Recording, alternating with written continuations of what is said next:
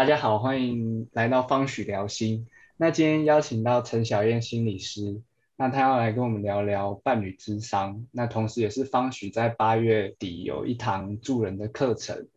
叫做认识伴侣智商。那同时也是小燕心理师，她会来带领这个，所以在课程开始之前，就想说有这个机会可以来跟小燕心理师聊聊，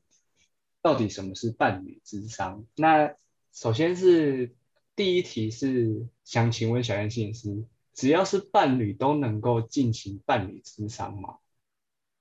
是的，有意愿的伴侣都可以进行。那如果是像呃男女朋友，但还没有进到夫妻关系，这样子也可以进行伴侣智商吗？嗯，没错，也就是只要是这两个人，然后。在一段他们认为是承诺的关系当中，他们就可以来，嗯，来伴侣之上来谈他们想要谈的议题，而不限定于一定是登记的夫妻的关系。了解。那在那个课程的大纲里面有看到，就是小燕有写到一个单位的概念，对，那可以请小燕简单介绍一下这个一个单位的概念是什么？呃，这个一个单位其实比较是是。我自己使用的语言，它比较不是一个学术的呃术语。一个单位的意思是，有时候我看走进物谈室的一对 couple，我都会觉得说，哦，这两个人，他们如果是一个人的话，他们其实是非常完整的。就是如果这一这一组 couple，他们身上的所有特质，整个加起来的话，就是一个很完整，像一个圆一样。这是我认为的一个单位。但是事实上，我们人在人生当中的个体化的历程，我们可能都是先长好我们擅长的一半，然后寻寻觅觅到的另一半呢，它正好长的那另外一半呢，其实是也是我的一部分，是我的潜力，只是我还没有长成的另一半。那有时候我们就想说，哦，太好了，我找到这一半，我就我们两个互补嘛，我们就合成一个圆了。可是事实上，个体化的一个历程是，对方只是我的小老师而已。他已经长好的那一半是我要在我的后面的人生当中，我也要慢慢长成的部分，也就是这个单位这个圆其实是两半而已。Couple therapy 有一个目标，或是在我的理念当中，这两个人要慢慢的各自长出两个完整的圆，而不是两人只出一半，然后合成一个圆。这是我当初在写这个大纲的时候，我脑中出现的画面。哦，所以跟我们在学习伴侣智商或是家庭智商，就是提到的那个要用系统来看这个 couple，好像有一点点的不一样，对不对？嗯，对，嗯，我在实习跟我早期受的训练跟我的督导，其实我也是走系统观，所以就是关于家族、婚姻或是亲子，其实是比较有多的呃认识。那那个时候的系统观其实会比较在意的是，是案主跟他周围的系统，比如说人际资源系统，他们的互动啊，然后是支援的呢，还是是纠缠的呢，还是是梳理的这些？对。那慢慢慢慢到了我，嗯，这近几年，那我开始转向是荣格取向，我慢慢感觉就是那个。对动力的那种，是从人跟人之间，就像我刚刚我们说的系统，其实是人跟人之间的，慢慢转到是人跟自己之间的那个流向。所以这两个取向在我的工作当中，我其实都会并行使用。就是我在搜集资料以及了解他们的原生家庭跟他们各自的系统的时候，我其实也会问得很详细。但是我在看他们两个人之间的某一些，嗯，某一些可能某些无解的争执，对，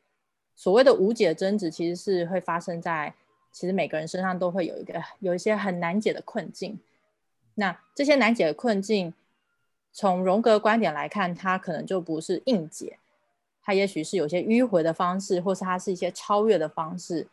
那在这部分我就很受用，所以这是我把。我两个我曾经受过的学习后用在我的工作当中。谢谢小燕心理师。好，然后呃下一题是呃如果当今天一个人他原本在跟你进行个别咨商，是那可能我们有建议他或是有试着跟他说，如果伴侣可以一起来，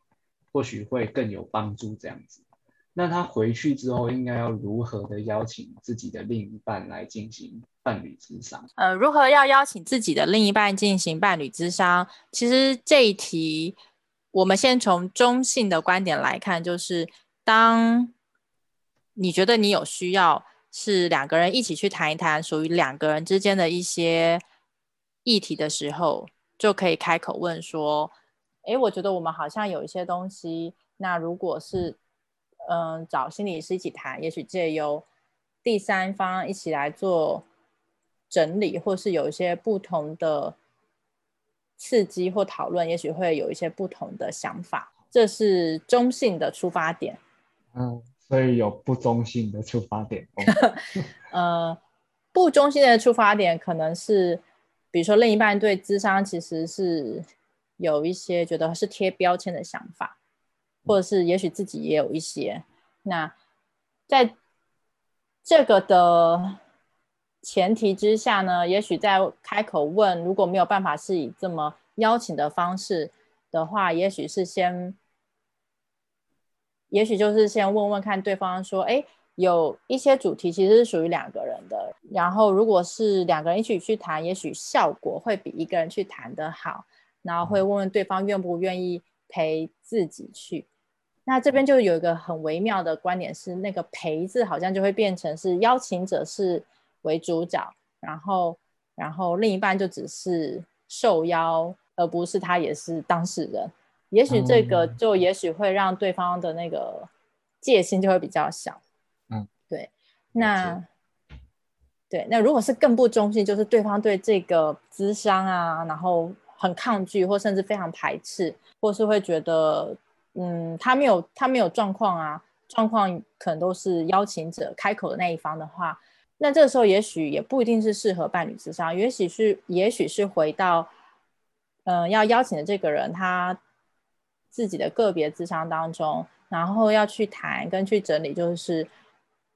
两个人当中对于某一些议题，其实是沟通上是有很大的歧义，或是我怎么接受。对方在某些事情上都是用这个态度，或是用这样的回应，可能要先稳定的其实是自己的状态。也许那个些想谈的两个人之间的，可能都已经是嗯其次的了。因为如果我的状态是不够稳定的话，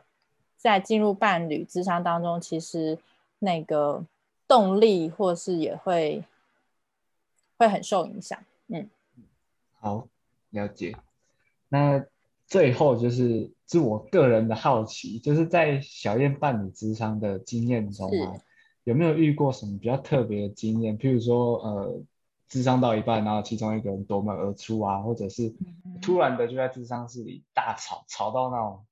隔壁隔壁智商室都会听到的那种。那或者是要求小燕变成是那个公亲，要说说哦，到底谁才是对的这样子的经验？对，是。嗯，我还没有遇过夺门而出的经验，所以无法回答。但是在咨商室里大吵，其实是一个呃常见的状态。对，那通常在这个时候，我都不会变公情，或是我可能会回馈的是，我可能会回馈的是，他们可能大吵的告一个段落之后，我会问他们是刚刚他们这样吵的方式，是不是就是他们平常会争执的样子？然后以此作为一个核对跟确认，就是好像把他们拉回智商室，他们就会从原本的现场就拉回在呃他们原本的日常现场拉回就是物谈室里。那另外一个就是是借由这样的询问，我也会跟他们说，就是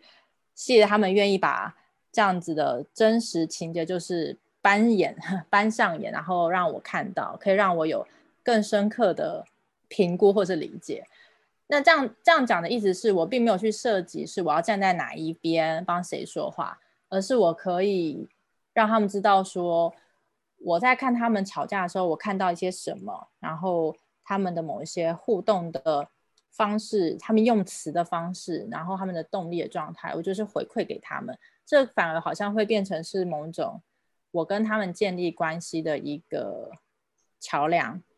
因为。在伴侣之商当中，这三个人其实都有个很微妙的状态，就是有时候好像心理师是会站在 A 方，有时候心理师好像站在 B 方，有时候心理师谁也不站，对，所以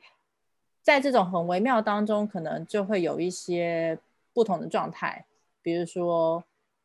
当心理师是站在 A 方的时候，好像就可以拉出一些空间，让 B 方去想：哎，心理师这边为什么会站在这里？然后就是类似像这样。那但是说到特别的经验的话，倒是有一些，我觉得是特别的集体现象。它不是某一对我遇过的，它比较是我好几对都曾经有过这样的经验，就是嗯，当我在问他们对。当我问双方对于来资商谈的目标是好聚还是好散的时候，通常两人都会在这个时刻会沉默，可能他们没有想到，哎，原来智商其实还有好散这个选项。对，那我当然就会给他们一些解释，就是就是我问并不是他们就要做决定了，而是要问他们个别对于这段关系在那个当下他们的感受是。想要在一起呢，还是想要往分开走？那我就会说，在一起有在一起的目标谈法。那要分开了，也是有可以好好的结束，因为好好的结束的关系是对日后你们两个人再继续回想到这段情感的时候，可能有比较多的是是感谢，或是一些那些伤害会比较小的画面。对，所以好散也是蛮重要的一个目标。对，那我觉得最特别其实就是，可能一开始这两个人，一个人想要好聚，那一个人想要好散，但是过了，比如说几个月之后，我再次问到的时候，好像当初想要好聚的人想要好散了，然后当初想要好散的人想要好聚了，这是我觉得特别的地方。嗯，所以好像在伴侣之商中，我们不一定总是那个要劝和的那个那个是是。嗯，了解。好，那谢谢小燕心理师。对，那最后有没有什么要补充的？嗯，可能最后那个好散或好聚的那个，可能有一些我想补充的，就是是它有点回应到前面那个，就是一个单位的这件一个单位的这个主题，就是我原本想谈好聚的人，其实可能在智商当中，然后慢慢发现。哦，其实也有些空间，或是其实原来自己也可以有好善这个选项的。比如说，也许社会价值观啊，或是自己原本的对感情的信念是不允许自己去想有其他的可能的。可是，也许借着智商，他慢慢发现，其实除了好聚，原来好善也是一个好的选项。他可能就会不再那么坚持了。对，也就是我们刚刚说的，他本来就一半的可能，但是借着智商，他慢慢。也把好散这个方案也长出来了，所以他就比较立体了，就是他长成一个圆了。那对于那个原本想要好散的人，也许也是借了在这个咨商的当中，然后他发现，哎，原来原来这个关系其实还有其他的可能。他可能原本以为就只有转身这个选项而已，可是就是借着这样子的，就是误谈，或是跟伴侣在同一件事上有。